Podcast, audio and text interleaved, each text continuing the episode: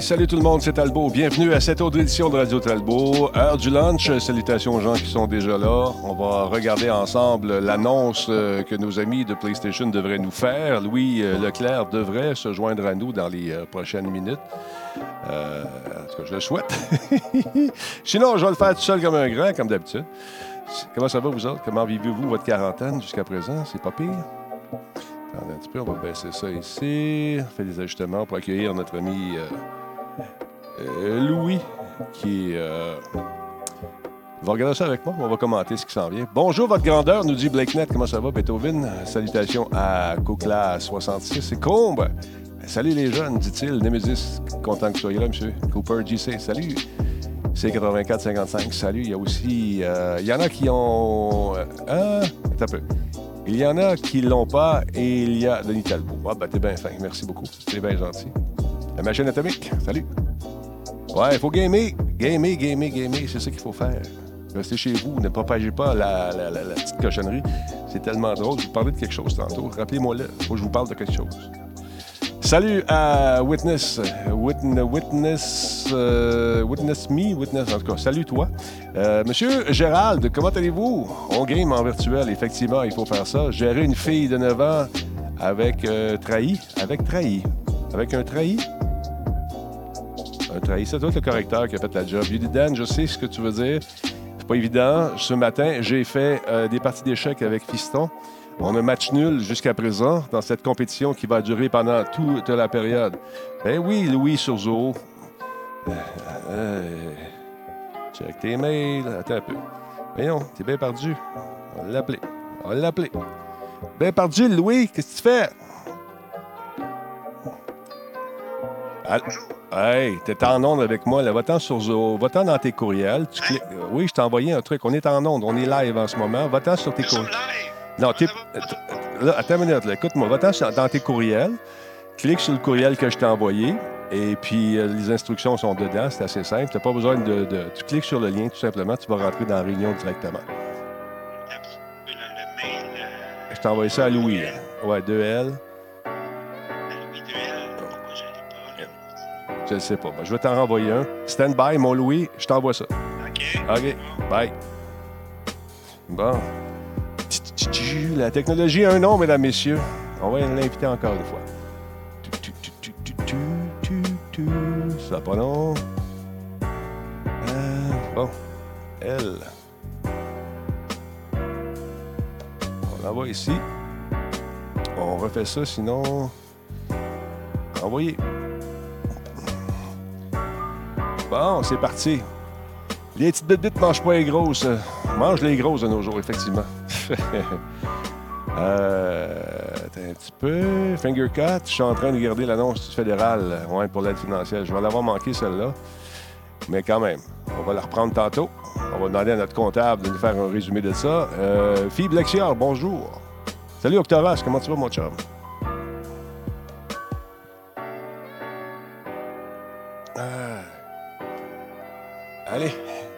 Va aller faire un tour sur. Euh, c'est supposé diffuser sur le site de PlayStation. On va attendre.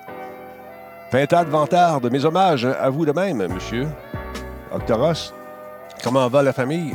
Sauce McDo, salut. Mad Side, toujours en forme. Puis qui est là voir ça? Manifestez-vous, monsieur Lavoie, bonjour. Uniden 88. Tada! Marie Light, salut. Shawinigan Show. Oh, le beau T-shirt. Oui, ça vient de Identité du côté de Shawinigan. Ils m'ont fait du cadeau. Fait que je l'ai pris. Avec grand plaisir. Bambi, euh, Bambino. 7777. Salut. Tigri, bonjour. Dark Force, euh, QCTV, merci d'être là. Prenez le temps de vous brancher comme il faut. Allez chercher un petit boire. On va regarder ça ensemble, cette, euh, cette conférence de presse-là, qui est supposée de se donner sur le site de. Si on va faire un tour, euh, on va aller ici une seconde. Bon. Sur Twister, on nous dit d'aller faire un tour de l'autre côté. Attends un peu. Sur Twitter, on, on nous dit euh, ça, c'est pas le bon, on va aller ici. tiens. Twitter, on nous dit viens faire un tour, viens nous voir, viens nous voir. Tomorrow, ça c'est aujourd'hui, sur le Blogspot. On est sur Blogspot. On va regarder ça avec beaucoup d'intérêt. Je regardais encore tantôt la conférence de presse qu'ils nous ont fait au CES. Maudit que c'est drame. c'est drame, c'est drame. Phil Spencer, c'est un showman. Il embarque. Oh yeah! Cool. Jeans, running shoe, petit col élevé. C'est sûr que j'aime Discord. On s'en sert à tous les soirs, Discord. Euh, bon, ça va là. C'est pas sur YouTube. Ben, nous autres, ils nous ont donné l'adresse du blog. On va aller voir un tour. On va aller faire un tour sur YouTube. As-tu le lien? Attends un peu?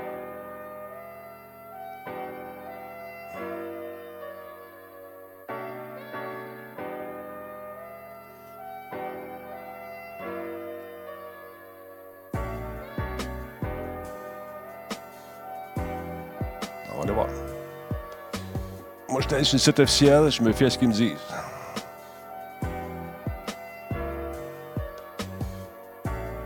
On va regarder ça.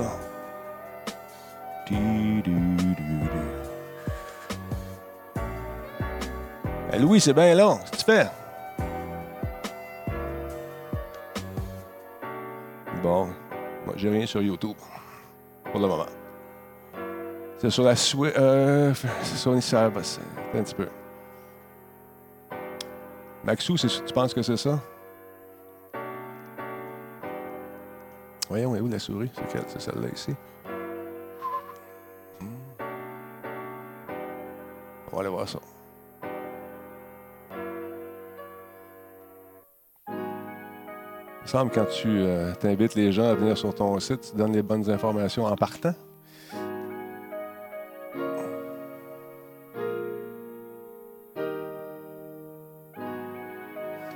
Je vais, je rappeler Louis après ça. Louis, tu as juste à cliquer sur le lien dans le, dans le courriel. C'est simple de même. On va l'avoir.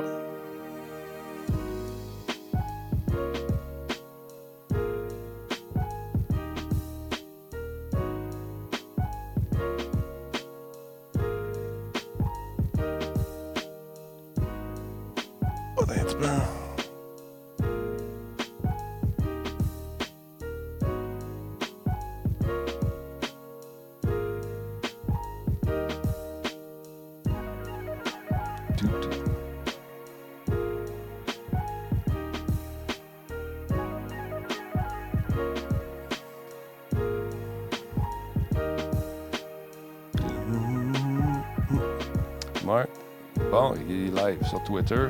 C'est ça qu'on nous dit qu'il est live. Bon, on va aller voir. Je fais un petit refresh ici. Ben, c'est bien con, ça.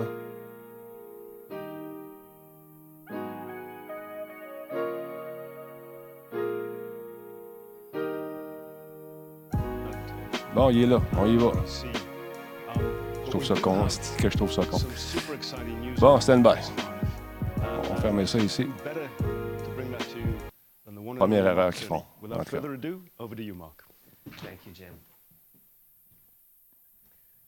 There will be lots of chances later on this year to look at the PlayStation 5.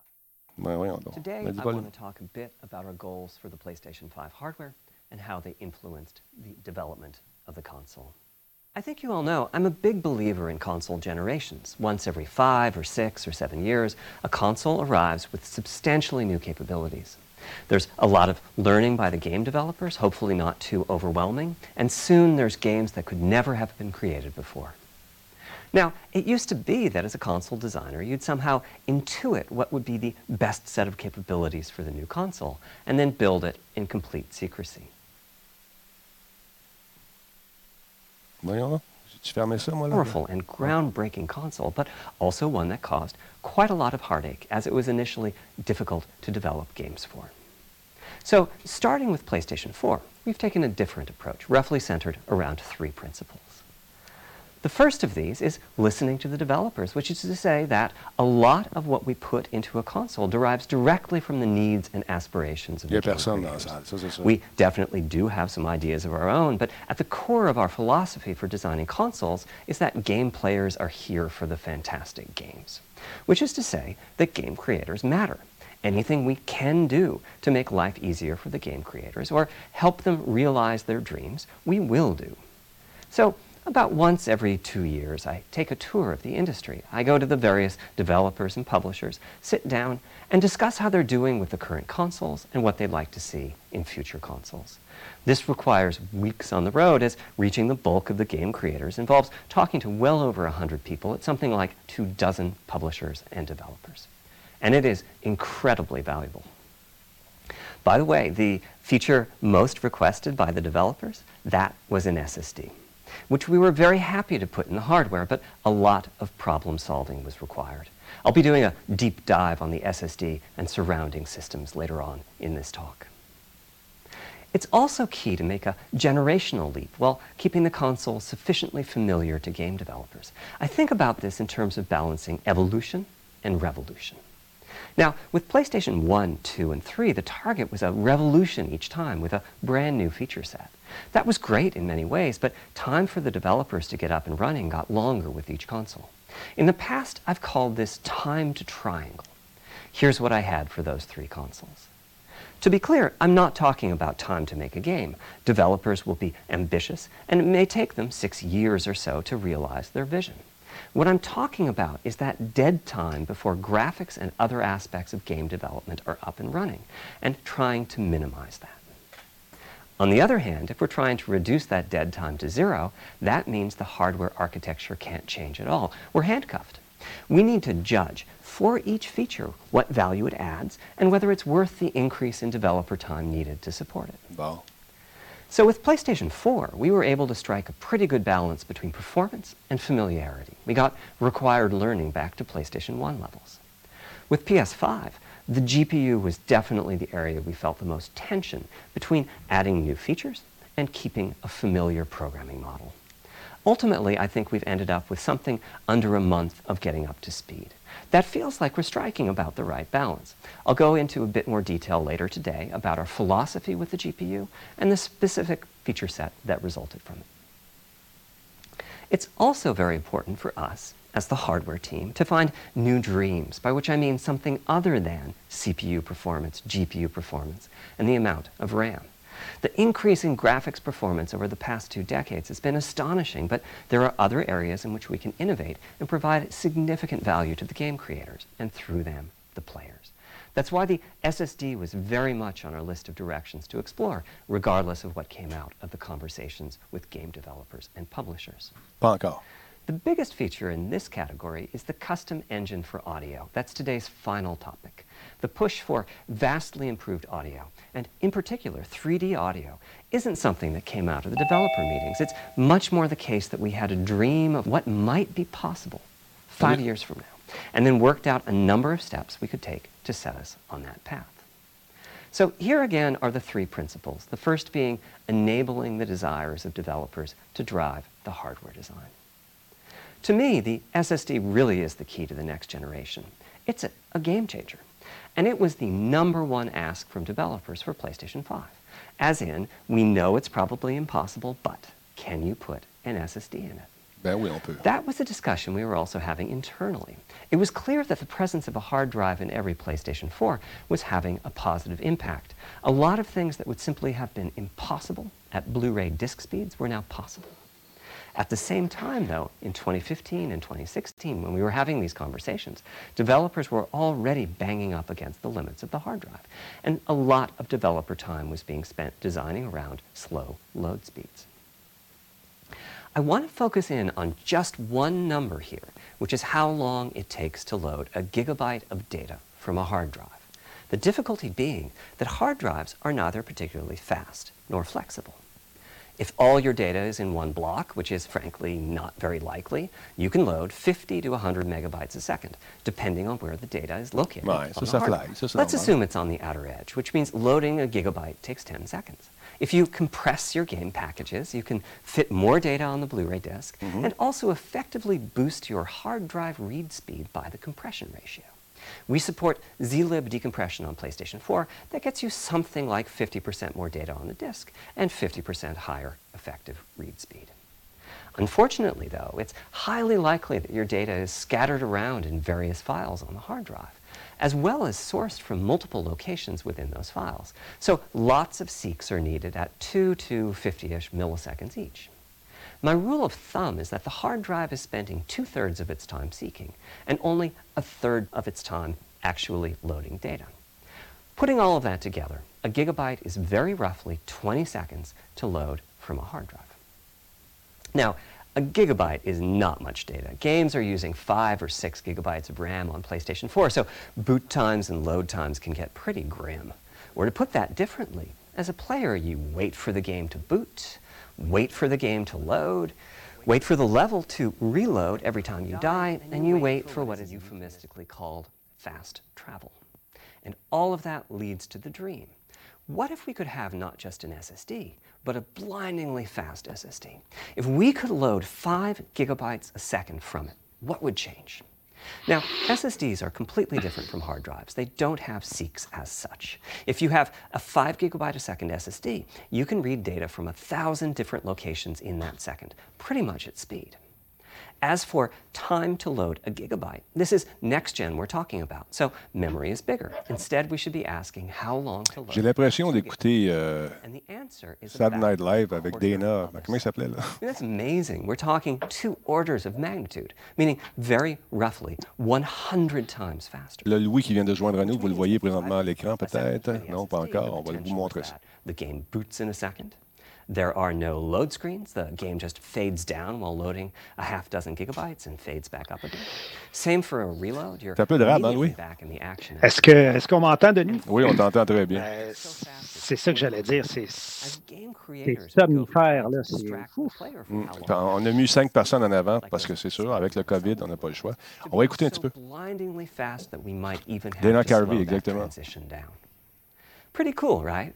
But for me, this is not the primary reason to change from a hard drive to an SSD.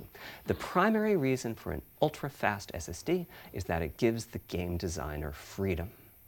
Or to put that differently, with a hard drive, the 20 seconds that it takes to load a gigabyte can sabotage the game that the developer is trying to create. Bon.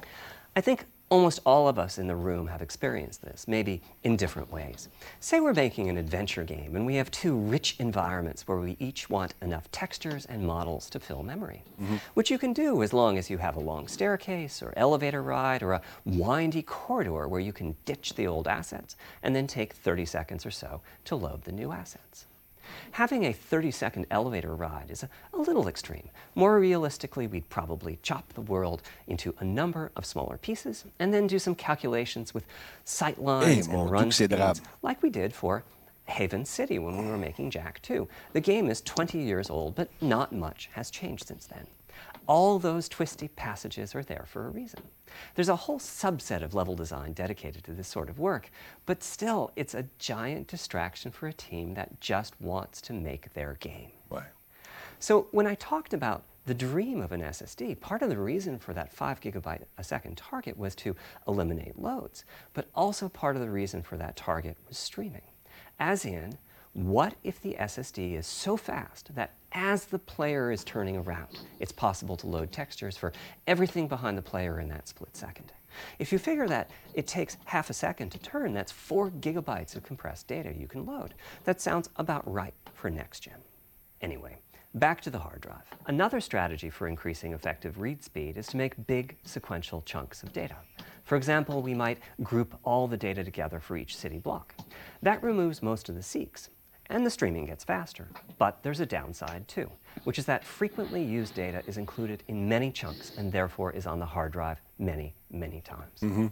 Marvel's Spider Man uses this strategy, and though it works very well for increasing the streaming speed, there's a massive duplication as a result. Some of the objects, like mailboxes or news racks, are on the hard drive for. Merci pour le raid, tout le monde. Merci, intervenant. What I'm describing here are things that cramp a creative director's style. Either level design gets a little bit boring in places, or the data is duplicated so many times that it no longer fits on the Blu-ray disk. Mm-hmm. And you end up with hard limits on the player's run speed or driving speed. The player can't go faster than the load speed from the hard drive. And finally, I'm sure many of you have noticed that after a patch download, the PlayStation 4 will sometimes take a long time to install the patch. That's because when just part of a file has been changed, the new data can be downloaded pretty quickly.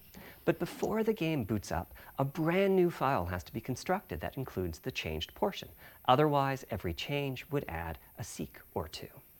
Even so, you can occasionally see this happening on game titles. They start to hitch once they get patched enough. With an SSD, though, no seeks. So no need to make brand new files with the changes incorporated into them, which means no installs as you know them today. Okay. There's yet one more benefit, which is that system memory can be used much more efficiently. On PlayStation 4, game data on the hard drive feels very distant and difficult to use. By the time you realize you need a piece of data, it's much too late to go out and load it. So system memory has to contain all of the data that could be used in the next 30 seconds or so of gameplay. That means a lot of the 8 gigabytes of Oh, system man. memory is idle. It's just waiting there to be potentially OK, on va être plus vite. Explique comment. on PlayStation 5, though, the SSD is very close to being like more RAM. Typically, it's fast enough that when you realize you need a piece of data, you can just load it from the SSD and use it. There's no need to have lots of data parked in system memory waiting to potentially be used. A different way of saying that is that most of RAM is working on the game's behalf. This is one of the reasons that 16 gigabytes of GDDR6 feels right for PlayStation 5. The presence of the SSD reduces the need for a massive intergenerational increase in size. So, back to the dream of the SSD. Here's the set of targets boot the game in a second, no load screens, design freedom, meaning no twisty passages or long corridors, more game on the disk and more game on the SSD, and finally, those patch installs go away. The reality, though, is Ça, that je trouve ça the cool SSD qu'ils fassent les patchs, just one uh, piece of the puzzle. Uh, à There's distance, A lot of places where bottlenecks can occur. La in fausse the foule en avant, ouais, hein, and the euh, code assez spectaculaire. You can see this on PlayStation 4. pas. If I use an SSD with 10 times the speed of a standard hard drive, I probably see only double the loading speed, if that. For PlayStation 5, our goal was not just that the SSD itself be 100 times faster. It was that game loads and streaming would be 100 times faster. So every single potential bottleneck needed to be addressed. Okay. And there are a lot of them. Let's look at check-in and what happens when its overhead gets 100 times larger. Conceptually, check-in is a pretty simple process. Data is loaded into system memory from the hard drive or SSD. It's examined. A few values are tweaked to check it in, and then it's moved to its final location. At the SSD speeds we're talking about, that last part, moving the data, meaning copying it from one location to another, takes Qu'on aime ou qu'on n'aime pas le personnage, il, il est bon parce qu'il n'a pas bafouillé une fois jusqu'à présent. Puis c'est un petit peu plate, là, mais cripple the frame rate as soon as the player moves. PS5, and that ouais. massive stream of data starts coming off the SSD. So to solve all of that, we Ah built oui, il a compare le vieux, le of vieux custom 10 dur, c'est sûr qu'il prend des améliorations. là. custom flash controller and a comparativement à un number of SSD. custom units in our main chip. The flash controller in the SSD was designed for smooth and bottleneck-free operation, but also with games in mind. For example, there are six levels of priority when reading from the SSD. Priority is very important. You can imagine the player heading into some new location in the world and the game requesting a, a few gigabytes of textures. And while those textures are being loaded, an enemy is shot and has to speak a few dying words. Having multiple priority levels lets the audio for those dying words get loaded. Merci, Mick, pour euh, le follow. On one side, that flash controller connects to the actual flash dies that supply the storage. Bon. To reach our bandwidth target of 5 gigabytes a second, we ended up with a 12 channel interface. C'est un robot. Eight channels wouldn't be enough. The resulting bandwidth we've achieved is actually five and a half gigabytes a second. With a 12 channel interface, the most natural size that emerges for an SSD is 825 gigabytes. The key question for us was is that enough? Is I mean, that it's enough? tempting to add more, but Flash certainly doesn't come cheap, and we have a responsibility to our gaming audience to be cost effective with regards to what we put in the console. Ultimately, we resolved this question by looking at the play patterns of a broad range of gamers. Oh. We examined the specific games that they were playing over the course of a weekend or a week or a month, and whether that Ouais, hein? set of games Beaucoup de chiffres, beaucoup de technologie. Puis, we euh, were able to establish that Ah, the friction caused by reinstalls or redownloads would be quite low.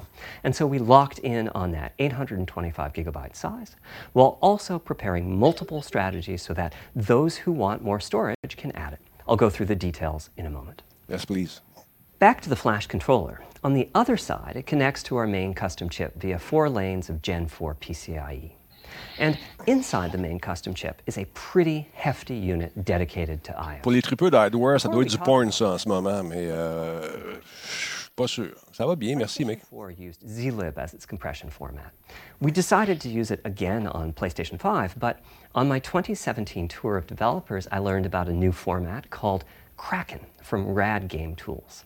It's like zlib's smarter cousin. Simple. Uh, Je pense, Denis, que ça s'adresse plus aux développeurs. Voilà. J'ai vraiment. C'est ce qu'on fait en ce moment. On veut aller charmer les développeurs, mais de toute façon, les développeurs l'ont probablement déjà entre les mains. La- la- les grandes compagnies du monde. already becoming a de facto industry Exact. standard. Half of the teams I talked to were either using it or getting ready to evaluate it. So we hustled and built a custom decompressor into the I/O unit, one capable of handling over 5 gigabytes of Kraken format input data a second. Great dit même pour, les, euh, un- pour un typically fan de hardware 84 geek, euh, c'est du stock But the unit outdated. itself is capable of outputting as much as 22. Ça, ça dépasse un peu mes compétences. On suit tout ça, mais des fois, tu, tu décroches un peu facilement parce qu'on a des chiffres, on a des termes, on a des. Bon, ça devient assez difficile à comprendre tout ça. Puis je trouve que tu décroches du message. On se demande c'est quoi le message là-dedans. On va essayer de comprendre. In the custom I/O unit, including a dedicated DMA controller. The game can direct exactly where it wants to send the data coming off of the SSD. Okay. This equates to another Zen 2 core or two in terms of its copy performance. Faire Its quelque chose, une primary purpose is to remove check-in as a bottleneck. There's two dedicated I/O coprocessors and a large RAM pool. These aren't Zen 2 cores. They're there principally to direct the variety of custom hardware around them. One of the coprocessors is dedicated to SSD I/O. This lets us bypass traditional file I/O and its bottlenecks when reading from the SSD. The other is responsible for memory mapping, which I know doesn't sound like anything related to the SSD, but a lot of developers map and remap memory as part of file I/O, and this too can become a bottleneck. There are coherency engines to assist the coprocessors. Coherency comes up a lot in places. Probably the biggest coherency issue is stale data in the GPU caches. Flushing all of the GPU caches whenever the SSD is read is an unattractive option. It could really hurt the GPU performance. So we've implemented a gentler way of doing things where the coherency engines inform the GPU of the overwritten address ranges, and custom scrubbers in several dozen GPU caches do pinpoint evictions of just those addresses. Donc, on a, essayé- on a éliminé tout, euh, thing is, tout as ce qu'on appelle les bottlenecks pour rendre ça encore plus You don't need to know any of this. You don't even need to know that your data is compressed. You just indicate what data you'd like to read from your original uncompressed file and where you'd like to put it. Est-ce qu'on sait, Denis, si on va annoncer des titres ou ça va Non. rester comme ça? tout, Non, non. Ça va rester technique. Ouais, c'est la machine. Back to the dream. Thanks to all of that surrounding hardware, our 5.5 gigabytes Hello, a really should translate into something like 100 times faster I.O. than PS4 and allow the dream of no load screens and super fast streaming to become a reality. Having said that, expandability of our SSD is going to be quite important. Flash is costly, and you may very well want to add storage to whatever we put in the console. Now, the kind of storage you need depends on how you're going to use it. If you have an extensive PlayStation 4 library and you'd like to take advantage of backwards compatibility to play those games on PlayStation 5, then a large external hard drive is ideal. You can leave your games on the hard drive and play them directly Hey, à cam, je vais mourir. saving the pricier SSD storage for your PlayStation 5 titles, or you can copy your active PlayStation 4 titles to the SSD. If your purpose in adding more storage is to play PlayStation 5 titles, though, ideally you would add to your SSD storage. We will be supporting certain M2 SSDs. These are internal drives that you can get on the open market and install in a bay in the PlayStation 5. Ah, As for which ones we support and when, I'll get to that in a moment. They connect through the custom I/O unit just like our SSD does. So they can take full advantage of the decompression, I/O coprocessors and all the other features I was talking about. Here's the catch though. That commercial drive has to be at least as je trouve ça cool de pouvoir rajouter des disques. Effectivement, c'est une belle addition. Need to work flawlessly with any M2 drive. When I gave the Wired interview last year, I said that the PlayStation 5 SSD was faster than anything available on PC. At the time, commercial M2 drives used PCIe 3.0, and four lanes of that cap out at 3.5 gigabytes a second. In other words, no PCIe 3.0 drive can hit the required spec. M2 drives with PCIe 4.0 are now out in the market. We're getting our in uh, samples and seeing hmm, four or five gigabytes a second from them. By year's end, I expect there will be drives that saturate 4.0 and support 7 gigabytes a second. No, Having said that, we are comparing apples and oranges, though, because that commercial M2 drive will have its own architecture, its own flash controller, and so on. For example, the NVMe specification lays out a priority scheme for requests that the M2 La force full as gratte, tu veux? And that scheme is pretty nice, but it only has two true priority levels. Our drive supports six. We can hook up a drive with only two priority levels, definitely, but our custom I.O. unit has to arbitrate the extra priorities rather than the M2 drive's flash controller. And so the M2 drive needs a little extra speed to take care of issues arising from the different approach. No, c'est pas des vrais. That commercial drive also needs to physically fit inside of the bay we created in PlayStation 5 for M2 drives. Unlike internal hard drives, there's unfortunately no standard for the height of an M2 drive, and some M2 drives have giant heat sinks. In fact, some of them even have their own fans. Right now, we're getting M2 drive samples and benchmarking them in various ways. When games hit beta as they get ready for the PlayStation 5 launch at year end, we'll also be doing some compatibility testing to make sure that the architecture of particular M2 drives isn't too foreign for the games to handle. Effectivement. Euh, bon point, Great. Euh, il euh, faut comprendre que la console doit être en développement depuis quelques années et qu'il utilise le matériel qui, euh, qu'on connaît depuis deux ans dans le monde du PC. Il y a toujours des nouvelles innovations, des innovations qui permettre d'aller plus vite, j'imagine qu'on va s'ajuster aussi. Ça va nous permettre de le faire. Okay, back to our principles. Non, Balancing evolution and revolution is the second of them. This was definitely a recurring theme with the GPU. We need new GPU features and capabilities. If if we only have more performance, it's not really a new generation of console. Bon. Of course, many of these capabilities. C'est une révolution, non pas une évolution. That's part of why a PlayStation 5 teraflop is more powerful than a PlayStation 4 teraflop. But we aren't just looking for the performance. We also need the ability to do something with the GPU that could not have been done before. Bon and we need higher performance per watt. Every time we double the performance of some GPU component, we don't want to find out we've doubled the power consumed and the heat produced. En fait, BlackNet, ça va être une gestion du cache qui va se faire. PS4 games. En tout cas, ce que j'ai compris. Ensure that the architecture is easy for the developers to adopt. Now, backwards compatibility was handled masterfully by AMD. They treated it as a key need throughout the design process. As our solution to adding new features without blindsiding developers, we made sure that if there were new significant features, it would be euh, optional to use them. The GPU supports ray tracing, but you don't have to use ray tracing to make your game. The GPU supports primitive shaders, but you can release your first game on PlayStation 5 without making any use of them. Before I get into the capabilities of the GPU, I'd like to make clear two points that can be quite confusing. Right. First, we have a custom AMD GPU based on their RDNA 2 technology. What does that mean?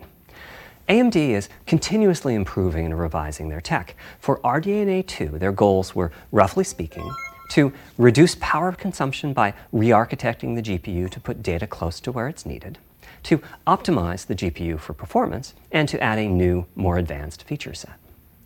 But that feature set is malleable, which is to say that we have our, our, own needs for PlayStation, and that can factor into what the AMD roadmap becomes. So collaboration is born. If we bring concepts to AMD that are felt to be widely useful, then they can be adopted into RDNA 2 and used broadly, including in PC GPUs. If the ideas are sufficiently specific to what we're trying to accomplish, like the GPU cache scrubbers I was talking about, then they end up being just for us. If you see a similar discrete GPU available as a PC card at roughly the same time as we release our console, that means our collaboration with AMD su succeeded. Uh, in producing technology useful in both worlds. It doesn't mean that we as Sony simply incorporated the PC part into our console. This continuous improvement in AMD technology means it's dangerous to rely on teraflops as an absolute indicator of performance, and CU count should be avoided as well. In the case of CPUs, we all understand this. The PlayStation 4 and PlayStation 5 each have eight CPUs, but we never think that meant the capabilities and performance are equal. Oh, it's the same for CUs. For one thing, they've been getting much larger over time. Adding new features means adding lots of transistors. In fact, uh, the transistor count for a PlayStation 5 CU is 62% larger than the transistor count for a PlayStation 4 CU. Second, the PlayStation 5 GPU is backwards compatible with PlayStation 4. What does that mean? One way you can achieve backwards compatibility is to put the previous console's chipset in the new console, like we did with some PlayStation 3s, but that's of course extremely expensive. A better way is to incorporate any differences in the previous console's logic into the new console's custom chips, meaning that even as the technology evolves, the logic and feature set that PlayStation 4 and PlayStation 4 Pro titles rely on is still available in backwards compatibility modes. One advantage of this strategy is that once backwards compatibility is in the console, it's in. It's not as if a cost down will remove backwards compatibility like it did on oh, PlayStation 3. Achieving this unification of functionality took years of efforts by AMD, as any roadmap advancement creates a potential divergence in logic. Running PS4 and PS4 titles at boosted frequencies has also added complexity. The boost is truly massive this time around, and some game code just Oh, pardon. Excusez-moi. Can't handle it. Testing has to be done on a title by title basis. Results are excellent, though. We recently took a look at the top 100 PlayStation 4 titles as ranked by playtime, and we're expecting almost all of them to be playable at launch on PlayStation 5. With regards to new features, as I said, our strategy was to try to break new ground, but at the same time not to require use of the new GPU capability. Pichou je suis gavé, j'en ai assez, je vais aller chercher de la vraie bouffe à la place. Software handles vertex processing, but for the most part, dedicated hardware is responsible for the triangles and other geometry that the vertices form. Wow. That means it's not possible to do even basic optimizations, such as aborting processing of a vertex if all geometry that uses it is off screen. Octaras, viens nous voir, embarque dans la réunion. Je t'ai envoyé l'information sur euh, ton téléphone. Which brings handling of triangles and other primitives under full programmatic control. As a game developer, you're free to ignore its existence and use the PlayStation 5 GPU as if it were no more capable than the PS4 GPU, or you can use this new intelligence in various ways. that's pretty disturbing. Simple usage could be performance optimization, such as removing backfaced or off-screen vertices and triangles. More complex usage involves something called primitive shaders, which allow the game to synthesize geometry on the fly as it's being rendered. It's a brand new capability.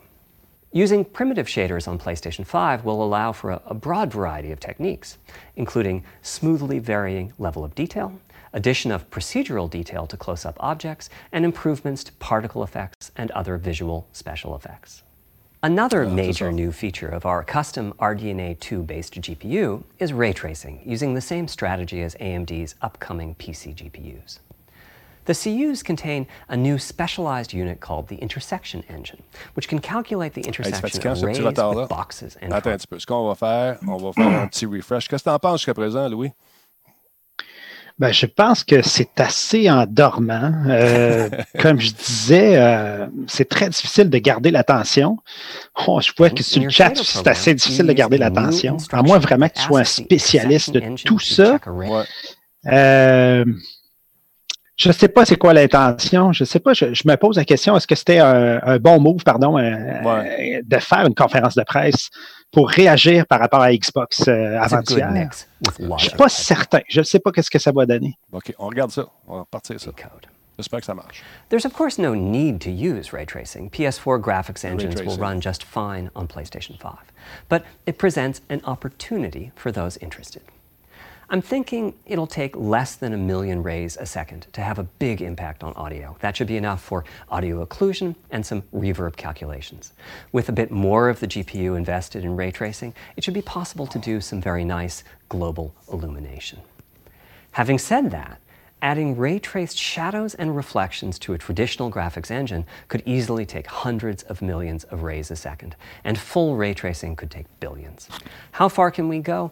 I'm starting to get quite bullish. I've already seen a PlayStation 5 title that's successfully using ray tracing based reflections in complex animated scenes with only modest costs. Another set of issues for the GPU involved size and frequency. How big do we make the GPU, and what frequency do we run it at? This is a balancing act. The chip has a cost, and there's a cost for whatever we use to supply that chip with power and to cool it. Octoras vient nous In general, I like running the GPU at higher Salut, frequencies. Sébastien. Let me show you why. Salut, ça va? M'entends-tu? Oui, je Here's t'entends très two bien, merci. possible Good. configurations for a GPU roughly voir of the pour level pitcher mon of the audio PlayStation euh, 4 Pro. mon headset. This is a on est live en ce experiment. moment. Don't take these Oui. configurations too seriously. If you just calculate teraflops, you get the same number. But actually, the performance is noticeably different because teraflops is defined as the computational capability of the vector ALU. That's just one part of the GPU. There are a lot of other units. And those other units all run faster when the GPU frequency is higher. At 33% higher frequency, rasterization goes 33% faster. Processing the command buffer goes that much faster. The L2 and uh, other caches have that much higher bandwidth, and so on. About the only downside is that system memory is 33% further away in terms of cycles. But the large number of benefits more than counterbalance. Oh, man. As a friend of mine says, a rising tide lifts all boats. Also, it's easier to fully use 36 CUs in parallel than it is to fully use 48 CUs. When triangles are small, it's much harder to fill all those CUs with useful work. So there's a lot to be said for faster, assuming you can handle the Qu'est-ce qui te fait rire? power and heat issues. Ah, c'est que il est tellement dry, puis en plus, il va essayer de nous mettre des Part of the espèces de, for de petites. euh, Our process for setting euh, CPU and GPU frequencies comme un petit saying que son ami disait que. Oh, wow. C'est incroyable. Incroyable. Bon, attends un peu. On repasse. to how much electrical power games will consume and how much heat will be produced as a result inside of the console. Louis, t'es toujours là? Power consumption. Euh, oui, varies oui, je, je lot m'endormais un peu, là, mais je suis toujours là. When Parfait, I'm playing merci. God of War on my PS4 Pro, I know the power consumption is high just by the fan noise. But power isn't simply about engine quality. It's about the minutia of what's being displayed and how. It's counterintuitive, but processing dense geometry typically consumes less power than processing simple geometry, which is, I suspect, why Horizon's map screen, with its low triangle count, makes my PS4 Pro heat up so much. Our process on previous consoles has been to try to guess what the maximum power consumption during the entire console lifetime might be, which is to say, the worst case scene in the worst case game, and prepare a cooling solution that we think will be quiet at that power level. If we get it right, fan noise is minimal. If we get it wrong, the console will be quite loud for the higher power games, and there's even a chance that it might overheat and shut down if we misestimate power too badly. PlayStation 5 is especially challenging because the CPU supports 256 bit native instructions that consume a lot of power. These are great here and there, but presumably only minimally used. Or are they? If we plan for major 256 bit instruction usage, we need to set the CPU clock substantially lower or noticeably increase the size of the power supply and fan. So, after much discussion, we Il y a decided Wise to qui dit Hey, des fans silencieuses, direct take my money already. Prends mon argent. we built a GPU En fait, tu as aussi le 36 balancing act, là, je veux dire. Dans DDR2 n'importe quel développement de produit, on a toujours le même challenge. 62% C'est-à-dire, quand on veut faire une ventilation, on a la 4. dissipation de chaleur qu'on a we dépendant du volume qu'on a. Fait que 36 Dans un laptop, c'est le même challenge. qu'ils vont 58 essayer d'avoir un design qui est le plus petit 4 possible, le plus sleek possible. Avec un maximum d'évacuation de chaleur. Exactement. Plus que tu as quelque chose de gros, plus tu es capable d'avoir un gros ventilateur qui va faire moins de 5, which bruit pour le même CFM. C'est ça le, On regarde ça. le trade-off. We supply a generous amount of Est-ce que vous electrical pensez power qu'on va avoir une and then image de, the de la console of en fin de, until they reach en the fin de conférence? of the system's C'est peut-être ça le punch, solution. parce que dans le moment, on manque de punch un petit peu. Completely On va voir. Rather than running at constant frequency and letting power vary based on the workload, we run at essentially constant power and let the frequency ba- vary based on the workload. We then tackled the engineering challenge of a cost effective and high performance cooling solution designed for that specific power level. In some ways, it becomes a simpler problem because there are no more unknowns. There's no need to guess what power consumption the worst case game might have. As for the details of the cooling solution, we're saving them for our teardown. I think you'll be quite happy with what the engineering team came up with. So, how fast can we run the GPU and CPU with this strategy? The simplest approach would be to look at the actual temperature of the silicon die and throttle the frequency on that basis. But that won't work. It fails to create a consistent PlayStation 5 experience. It wouldn't do to run a console slower simply because it was in a hot room. So rather than look at the actual temperature of the silicon die, we look at the activities that the GPU and CPU are performing and set the frequencies on that basis, which makes everything deterministic and repeatable. Mon Dieu, mon While Dieu, we're mon at Dieu. it, we also use AMD's SmartShift technology and send any unused power from the CPU to the GPU so it can squeeze Est-ce que j'ai le temps de me faire a un few café, euh, Denis? Ouais, vas-y, on va te faire un résumé. benefits of this, this strategy are safe, quite large. Running a GPU at 2 gigahertz was looking like an unreachable target with the old fixed frequency strategy. With this new paradigm, we're, we're able to run way over that. In fact, we have to cap the GPU frequency at 2.23 sont obligés de le gigahertz so that we can guarantee that the on-chip logic operates properly. Bon. 36 CUs at 2.23 gigahertz is 10.3 teraflops, and we expect the GPU to spend most of its time at or close to that frequency and performance. OK. Similarly, running the CPU at 3 gigahertz was causing headaches with the old strategy. But now we can run it as high as 3.5 gigahertz. In fact, it spends most of its time at that frequency. 3.5.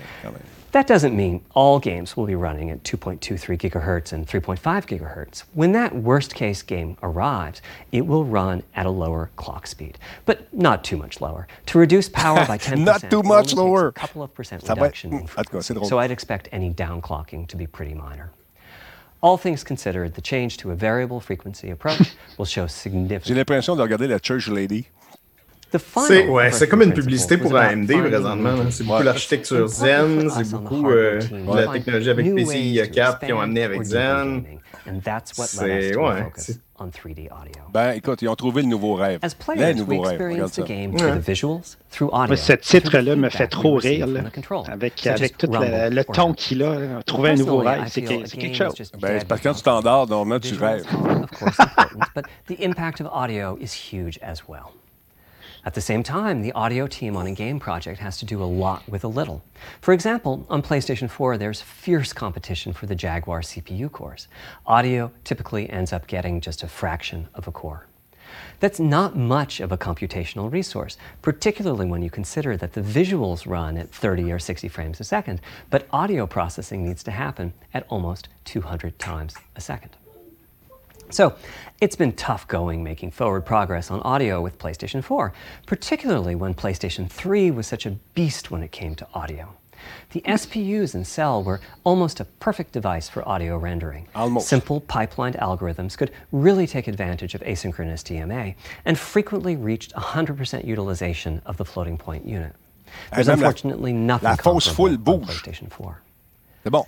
Probably the most dramatic progress Ah, in the ça, je veux voir ça. PlayStation 4 generation has been with virtual reality. The PSVR hardware has its own audio unit. It supports about 50 pretty decent 3D sound sources. And this provided a hint as to where we could go with audio, as well as some valuable experience.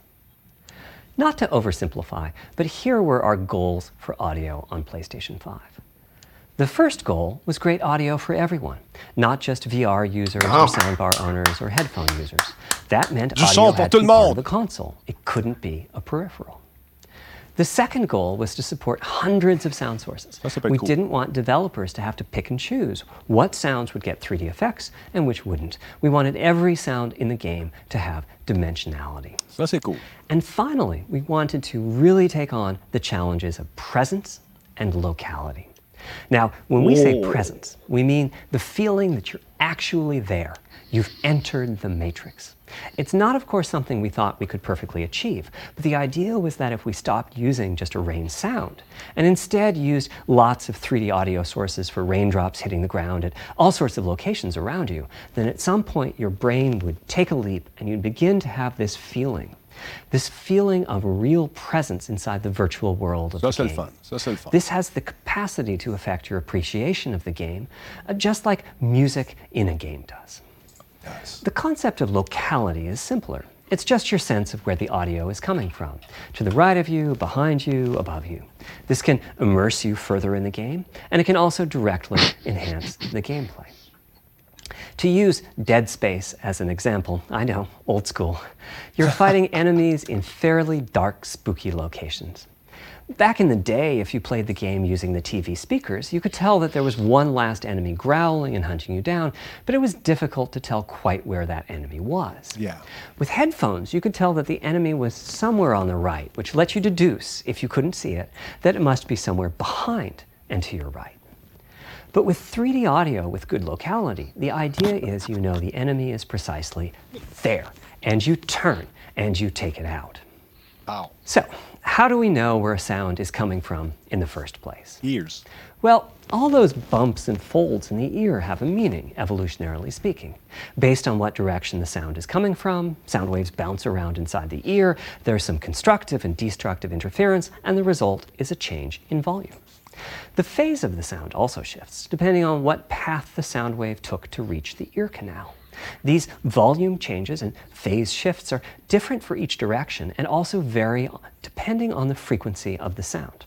Head size and head shape also impact the sound in a similar fashion. The way that the sound changes, based on direction and frequency, can be encoded in a table called the Head Related Transfer Function, or HRTF. Here's part of one. The vertical axis is the frequency. The horizontal axis is the direction, front, back, left, right, and the color gives the degree of attenuation of the sound at that frequency. The HRTF is as unique to an individual as a fingerprint is. In fact, you're looking at mine right now.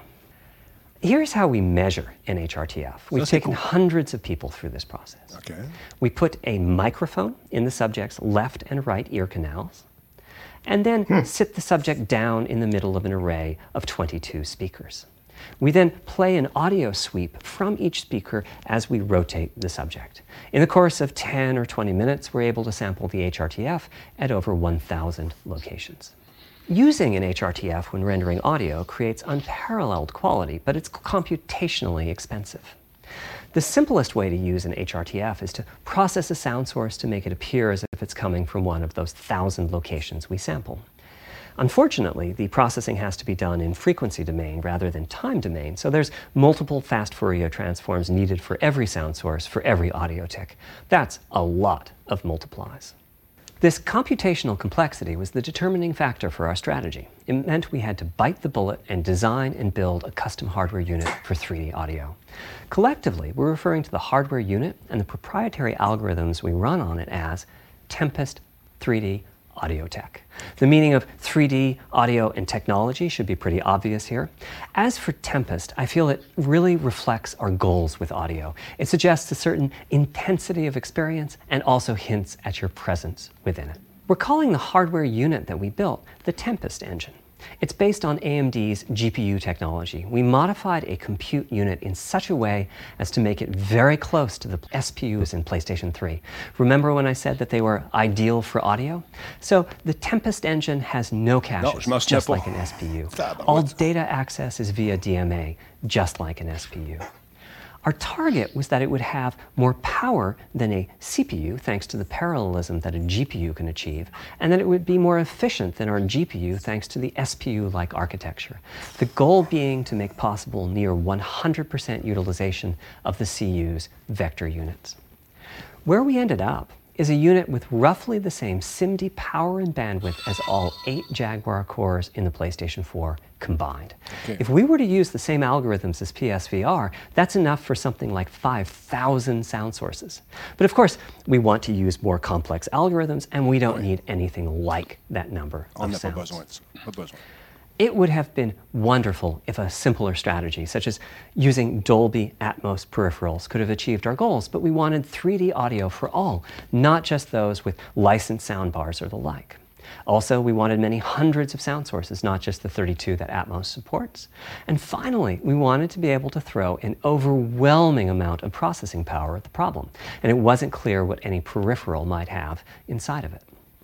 In fact, with the Tempest engine, we've even got enough power that we can allocate some to the games, to the extent that games want to make use of convolution reverb and other algorithms that are either computationally expensive or need high bandwidth.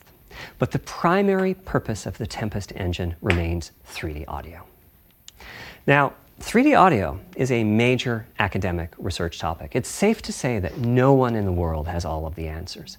And the set of algorithms that has to be invented, tuned, or implemented to realize our vision for 3D audio is immense.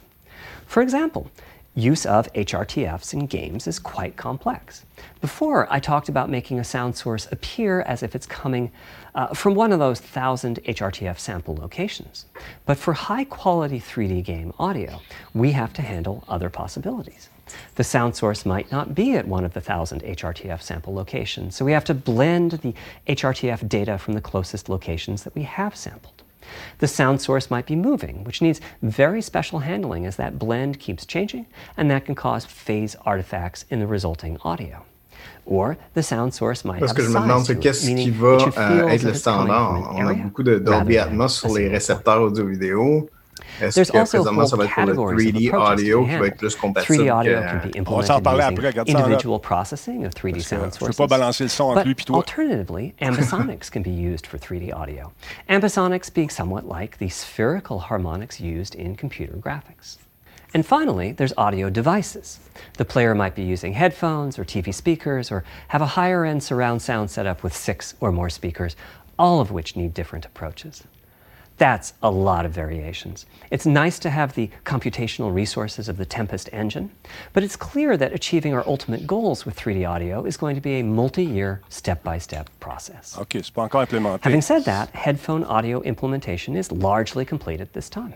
Uh, it was a natural place for us to start. With headphones, we control exactly what each ear hears, and therefore the algorithmic development and implementation are more straightforward. For TV speakers and stereo speakers, we're in the process of implementing virtual surround sound. The idea being that if you're sitting in a sweet spot in front of the TV, then the sound can be made to feel as if it's coming from any direction, even behind you. Virtual surround sound has télé, a lot in cool. common with 3D audio on headphones, but it's more complex because the left ear can hear the right speaker and vice versa. We have a basic implementation of virtual surround sound up and running. We're now looking at increasing the size of that sweet spot, which is to say, making the area you need to be in to feel the 3D effect larger, and we're also working to boost the sense of locality. Headphone audio is the current gold standard for 3D audio on PlayStation 5, but we're going to see what we can do to bring virtual surround sound to a similar level, after which we'll start in on setups with more speakers, such as six channel surround sound. It's now to the point where some of the PlayStation 5 games in development are extensively using these systems. One of the game demos allows you to toggle between conventional PlayStation 4 style stereo audio and our new 3D audio. I listened with just an ordinary pair of over the ear headphones, and wow, I could feel a difference. 3D audio has that dimensional feel to it. Conventional stereo audio feels smashed flat by comparison. The improvement is obvious. So, a big advancement, but have I entered the matrix? Does my brain believe I'm really there? Like I was talking about earlier when I explained our target of presence.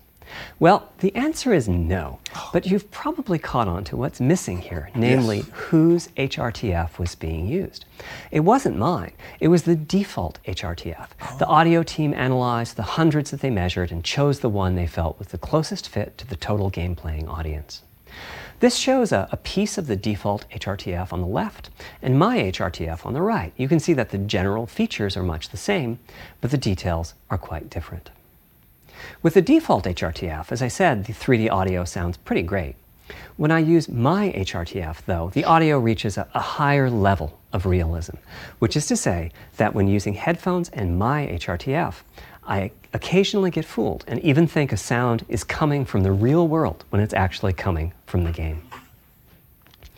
A corollary to this is that there are a few people whose HRTFs are sufficiently far from the default HRTF, that's the red dot here, that they can toggle between PS4 style and PS5 style audio and not sense much difference. I've had a few people describe the PlayStation 5's 3D audio as sounding like a bit better stereo audio.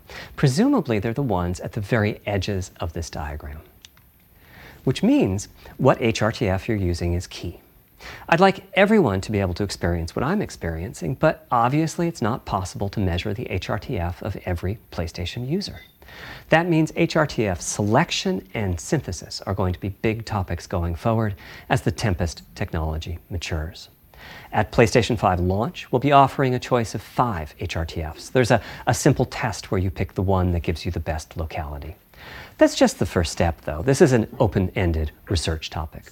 Maybe you'll be sending us a photo of your ear and we'll choose a neural network to pick the closest HRTF in our library. Maybe you'll be sending us a video of your ears and your head and we'll make a 3D model of them and synthesize the HRTF. Maybe you'll play an audio game to tune your HRTF. We'll be subtly changing it as you play and home in on the HRTF that gives you the highest score, meaning that it matches you the best. This is a, a, journey we'll all be taking together over the next few years.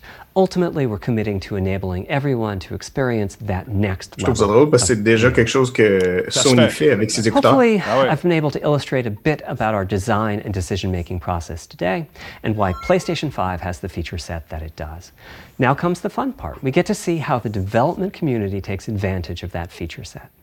I'm hoping for the completely unexpected. Will it come from audio, ray tracing, the oh, capabilities of the SSD, or something else? I guess we'll find out soon. Thank you for your time today.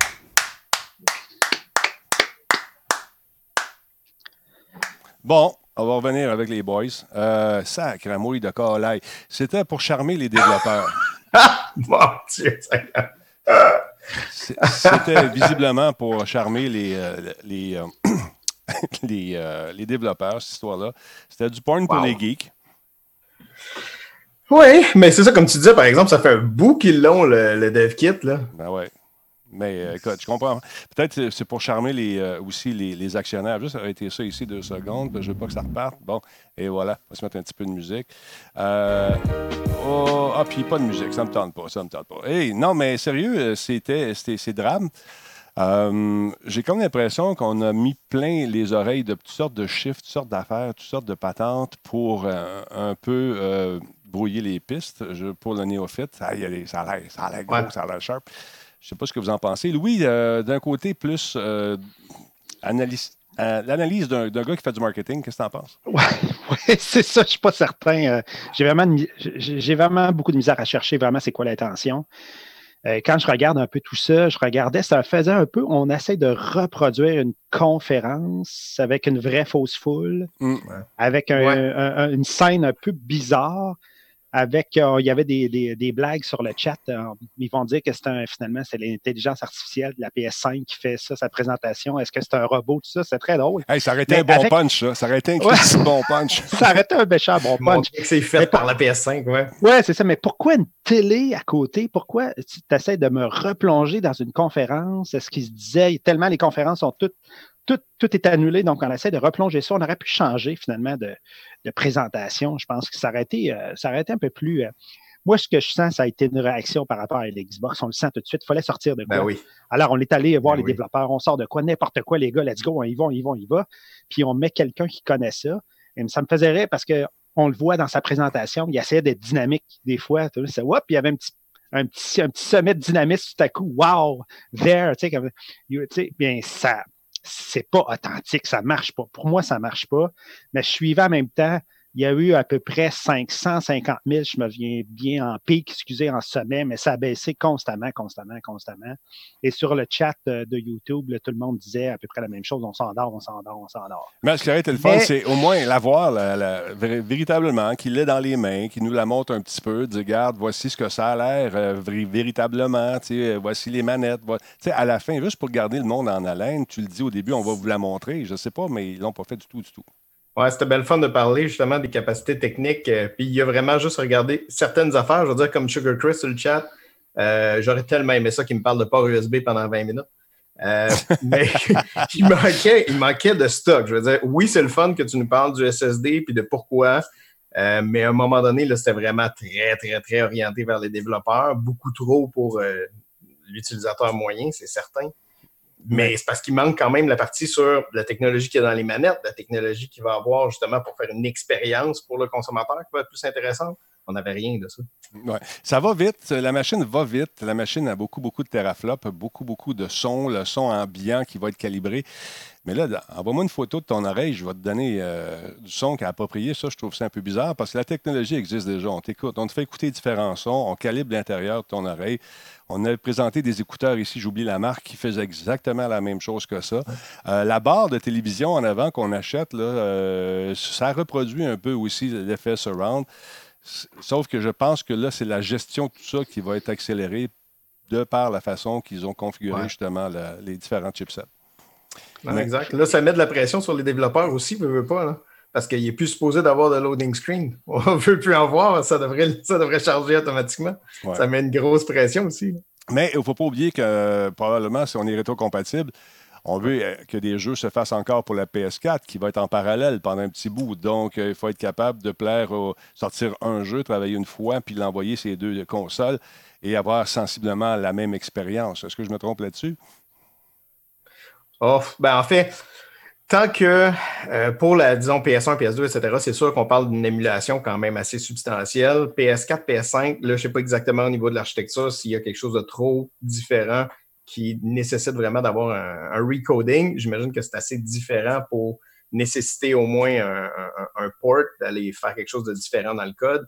Euh, ceci étant dit, tout ce que ça va changer, ça va être au niveau de la, rapidité d'exécution. Quand on parle de, justement de DMA ou de choses comme ça, ça ne nécessite rien de particulier. C'est juste que la mémoire va pouvoir être accédée directement sans, nécessairement passer par le contrôleur euh, puis aller passer euh, ailleurs dans le système. Tu parlais tantôt de chaleur et de, grandeur, de grosseur du boîtier. Ah, c'est un méchant défi de rentrer toute cette tech-là qui va On a vu la, nouvelle série X de Microsoft qui est faite de façon euh, euh, cubique, là, une espèce de grand rectangle avec deux fans, une qui pousse puis l'autre qui sort, puis c'est ventilé en masse.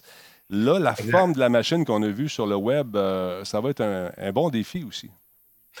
Ah, ça, c'est sûr et certain. En fait, c'est toujours ça le, challenge, d'être capable d'avoir quelque chose de petit, de durable, euh, qui donne un bon CFM, donc un bon euh, unité d'air euh, cubique qui circule par, par, minute, mm. le plus rapide possible, mais en même temps, d'avoir le ventilateur le plus gros possible, puis avec un bon design, parce que deux ventilateurs de la même grosseur ne vont pas nécessairement faire le même bruit. Mhm. Euh, il y a la forme de la, palette, justement, sur le ventilateur qui est importante. Euh, il y a le coating même qui met un espèce d'enduit euh, sur les pales d'un ventilateur qui peut faire une différence, qui peut faire une espèce de turbulence. il y a certains designs que, je connais personnellement qui font que les, les ailettes du ventilateur sont pas toutes au même angle pour mm. créer des vibrations ou des, des espèces d'harmoniques différents de façon à ne pas faire une, euh, une addition de tous ces sons-là. Ça fait que au niveau de l'oreille, on a l'impression que le ventilateur est beaucoup plus euh, beaucoup moins bruyant, en fait.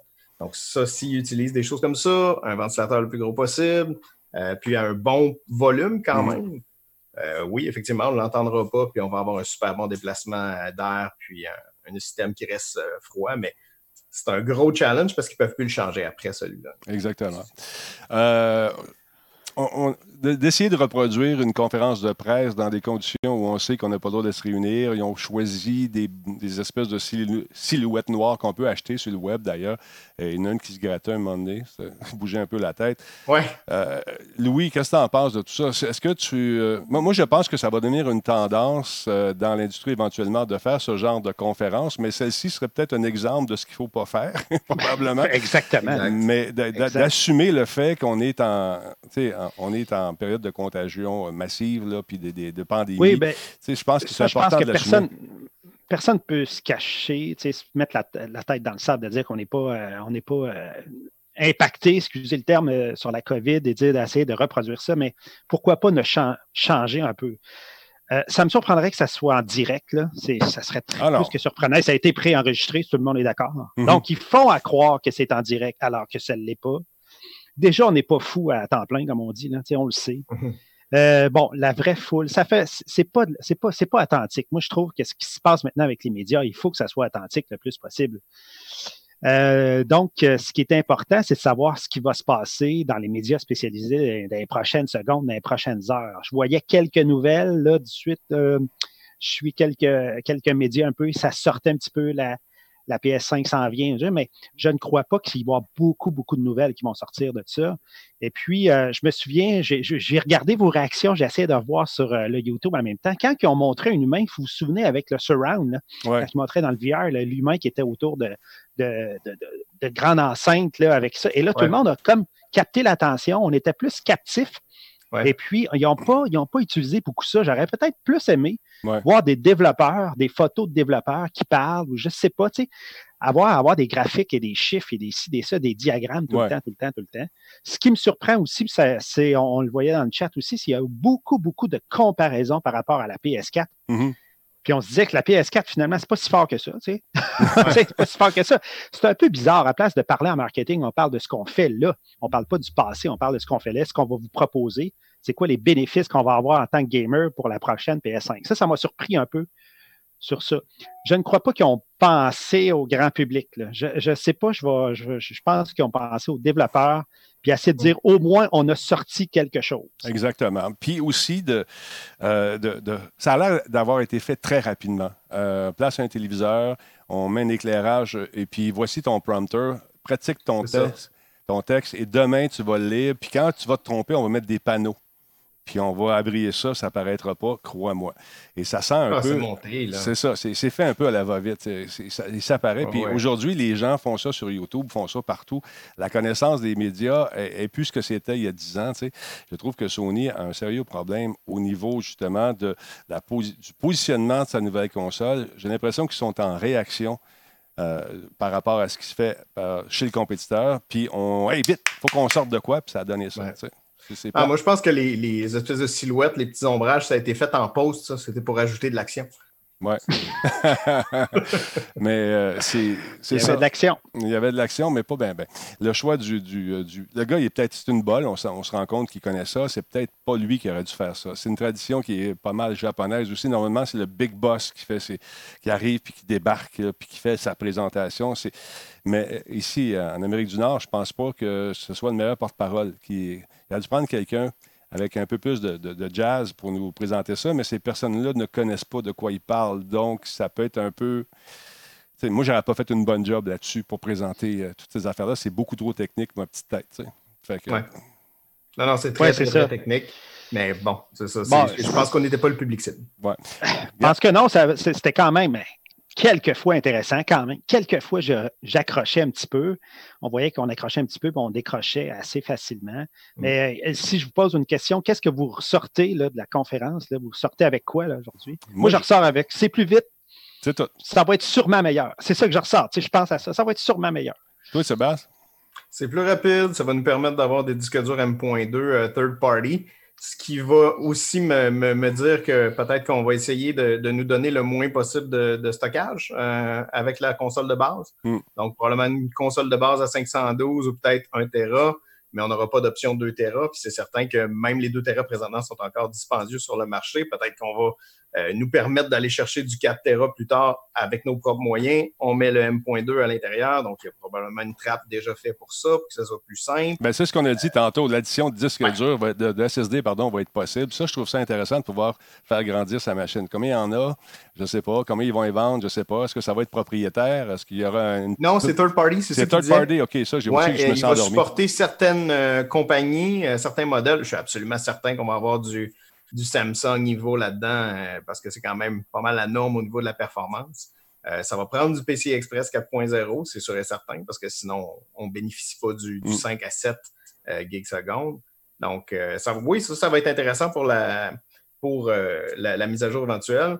L'autre chose, ça va être au niveau peut-être du VR. Est-ce qu'on va avoir une, deuxième version, premièrement, ou une troisième, en tout cas. Une ben, deuxième vraie version. Mais quand j'ai rencontré, euh, j'avais rencontré le Big Boss de Sony, euh, qui était ici, l'Asiatique, qui était aux États-Unis, puis est allé vivre au Japon. Puis on avait parlé justement du SSD. Puis on avait parlé de, euh, du, voyons, du VR. Puis il disait qu'il y, avait, y avait déjà des versions qui étaient prêtes pour justement la nouvelle PS5 qui s'en venait. Fait que tu vois, c'est. Je pense que le, VR va va en profiter. On aura je pense qu'on veut émuler ce qui se fait probablement chez euh, les concurrents qui travaillent sur PC les HTC de ce monde et toute la gang. Donc, l'effet de, meilleure vision, meilleur euh, rendu, euh, des environnements plus détaillés, je pense que ça devrait contribuer, à, ça, mais aussi euh, d'éliminer tout ce qu'on appelle les bottlenecks, les, les, étranglements en vidant la mémoire cache de vieilles textures qui ne servent plus, qui sont là pareil. Je trouve ça intéressant. On va flusher ce qui ne sert pas pour donner la chance d'avoir toujours une image plus fraîche, plus dynamique. Ça, je trouve ça intéressant aussi.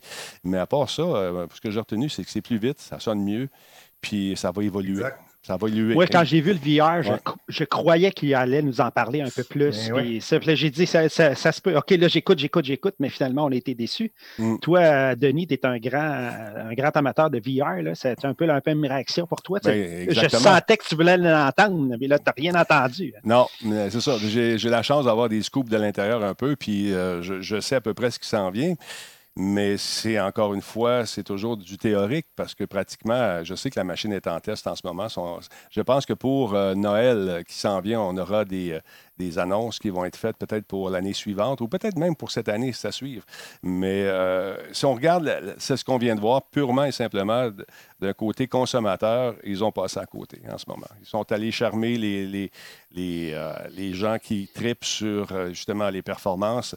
Ceux qui me demandent si quand je joue, j'ai des écrans à 244 au lieu de 140. Non, non. Moi, je joue et j'ai du fun. Mais pour les autres, non. Je pense qu'on est passé carrément à côté, Louis. Hmm. Là, ce qui va rester à voir aussi, c'est est-ce que euh, COVID va vraiment venir affecter euh, les capacités de livraison et de la Xbox et de la PS5. C'est très possible présentement dans, tout ce qui est informatique, tout ce qui est pièces composantes, on a des délais qui ne sont même pas encore mesurés réellement, puis mm. on parle de un à deux mois. Puis pour ce qui est du cloud, euh, toutes les, possibilités d'aller jouer dans le nuage, on n'a pas discuté de ça. Avec l'infrastructure qu'on a montrée, euh, Sébastien, penses-tu que ça peut aider finalement de, jouer dans le nuage avec euh, cette console-là, avec ce que tu as vu côté spec? Ben, on peut déjà le faire quand même très bien avec la PS4. Euh, si tu parles de, la partie euh, remote et compagnie ou si tu parles de. L'ensemble de l'œuvre, est-ce que ça va euh, est-ce que ça va augmenter justement la, qualité de ce qu'on va avoir, penses-tu?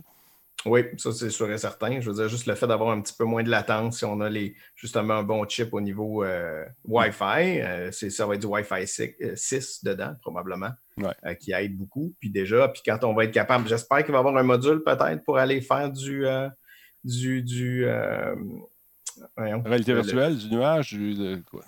Non, mais le, nouvelle, euh, la nouvelle euh, norme au niveau cellulaire. OK. donc, quand on va être 5G, ça va aider aussi parce que le 5G, pas la première itération, mais la deuxième itération, on va se retrouver avec beaucoup moins de latence. la latence devrait être juste en dessous de ce qu'on a besoin pour être capable de faire du VR remote. Donc, être capable de prendre quelque chose comme Stadium, mais faire du VR sur un super gros serveur. Donc, avoir une très grosse résolution, mm. mais euh, la latence inférieure aux euh, motions euh, photons on a mhm. besoin de 20 millisecondes. Mais là, euh, je ne veux pas briser le punch à personne, mais ça s'en vient, ça, très rapidement. J'ai ouï dire de certaines affaires. je tiens à mhm. remercier des gens qui sont là. Il y a Robotaz qui a pris un abonnement tantôt de deux mois. C'est son deuxième mois, pardon. Il y a Spartacus MG également qui est devenu membre Prime. Merci beaucoup, Spartacus. Bienvenue dans le Talbot Nation. Il y a Shotgun Ménard également qui était là. 21e mois pour lui. Merci, Shotgun. J'adore ton nom, je te le dis tout le temps. Jeff Carrier, euh, ça fait déjà 12 mois qu'il est avec nous. Merci beaucoup, Jeff. Merci énormément. Qui d'autre? Intervenant gamer. Désolé pour le raid, on était en pleine conférence, puis euh, on ne voulait pas briser le rythme, mais il est arrivé avec 30 personnes tantôt. C'est super cool.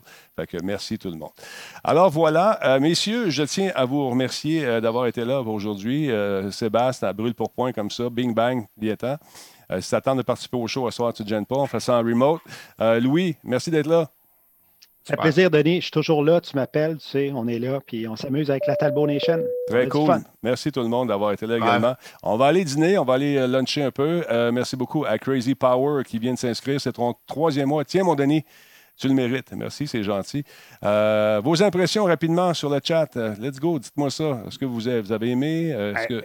Moi, j'ai une question. On en parlait euh, d'ailleurs hier. Est-ce que ça va être la dernière console, la Xbox puis la PS5? Est-ce que ça va être la dernière, puis après ça, c'est fini? Hein? On, se le demandait. Est-ce que ça sera juste des, est-ce que ce sera juste des petits modules qu'on mettra pour éventuellement jouer complètement dans le nuage? Qu'en pensez-vous? Qu'en pensez-vous? Je veux savoir. Euh, Rakata Sidor, la machine atomique, ça manquait de saveur pas mal. Great AG, j'aime la couleur. Jordan Chonard, euh, bon, ils vont venir faire un tour ce soir, il va être là. Pony Pinkie Pie, euh, même si c'était préenregistré, j'aurais dû faire une présentation en direct. Il n'y avait aucune pause, c'était essoufflant et c'était difficile de garder notre attention. Je suis d'accord avec ça, c'est tough.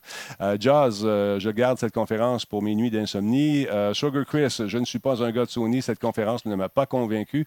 Euh, moi, je n'ai pas vraiment d'allégeance pour une ou pour l'autre euh, dans le moment. Euh, j'aime bien les menus de la Sony, de, la PS4. C'est facile. L'autre, les tuiles, encore une fois, ça se raffine. On, tranquillement, on est en train de changer chez, chez Microsoft. Il y a Michel Leclerc qui dit Je pense que oui, le cloud gaming va être l'avenir. Euh, Happy Louis, qui s'apparaît que c'était destiné aux gens qui allaient au GDC cette semaine. Exactement ce que je pense aussi, Happy Louis. Mm. Octoros, je regarde ça. Euh, Bambino qui dit Je pense que c'est la dernière console, effectivement. Falco, euh, oui, effectivement, la foule était, a fait plus parler que le sujet principal. Madza est bon point. mais plus sérieusement, nous dit Jazz, il n'y a rien qui m'a convaincu avec ça pour me faire acheter une PlayStation.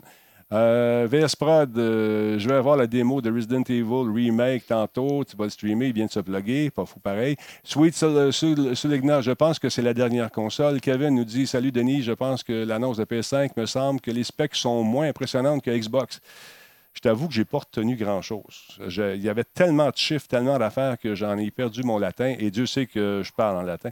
Euh, donc, selon Crazy Power, c'est euh, la dernière euh, console également. Mm. alors, qu'est-ce que tu veux rajouter? Par rapport au Power, c'est le fun, mais je veux dire, il faut, faut en prendre puis en laisser. Oh! La Xbox One X, c'est une super belle console. Elle est très, très, très puissante. Mais je vais être bien honnête, si les, les, les, les, jeux euh, principaux que je veux jouer sont sur la PS5, ça ne change rien. Il y a Sweet qui dit. Faut que les jeux soient là, il faut que l'expérience soit là, il faut que le gameplay soit intéressant, il faut que les manettes soient intéressantes. c'est ça, qui va faire la bonne console. Il y a Sweet qui dit Je ne pense pas que ce soit la dernière. Alors voilà. Euh, ça coûte trop cher à ah. développer la console, souvent vendue à perte. Oui, ça c'est un fait.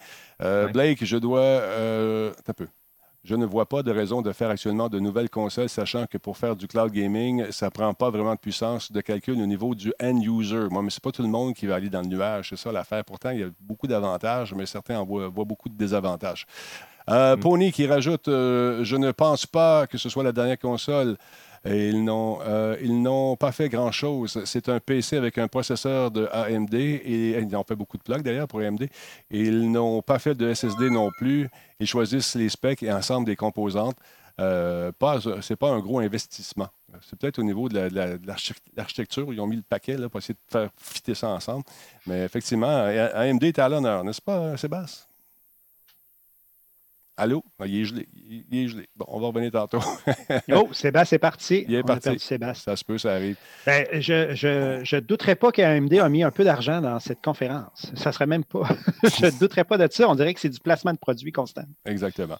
Fait que ça fait le tour. Je pense qu'on a fait le tour. Euh, on va aller euh, luncher. On va penser à tout ça et on se retrouve un peu plus tard. On va repartir un stream cet après-midi, un petit peu plus tard.